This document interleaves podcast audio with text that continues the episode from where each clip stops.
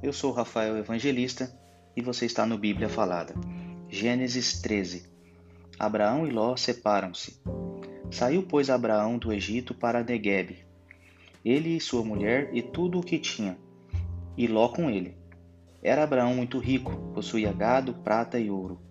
Fez as suas jornadas do Negueb até Betel, até o lugar onde primeiro estivera e a sua tenda, entre Betel e Aí, até o lugar do altar que outrora tinha feito.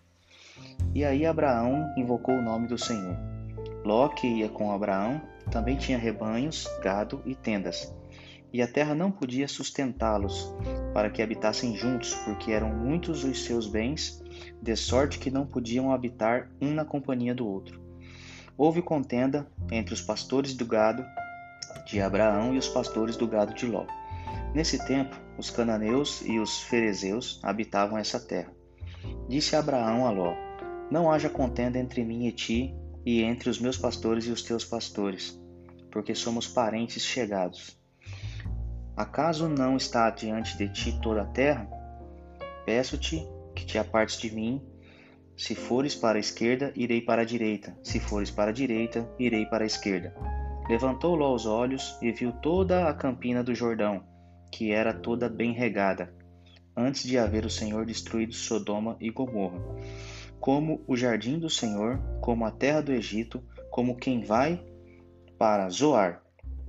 Então Ló escolheu para si toda a campina do Jordão e partiu para o oriente, separando-se um do outro. Habitou Abraão na terra de Canaã e Ló nas cidades da campina e ia armando as suas tendas até Sodoma.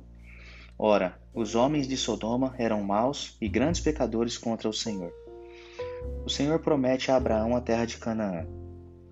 Disse o Senhor a Abraão: Depois que Ló se separou dele, ergue os olhos e olha desde onde estás para o norte, para o sul, para o oriente e para o ocidente.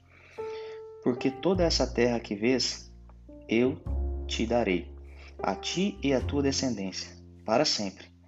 Farei a tua descendência como o pó da terra, de maneira que, se alguém puder contar o pó da terra, então se contará também a sua descendência. Levanta-te, percorre essa terra no seu comprimento e na sua largura, porque eu te darei.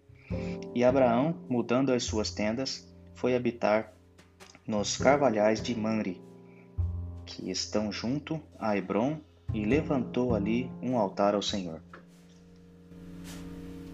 嗯。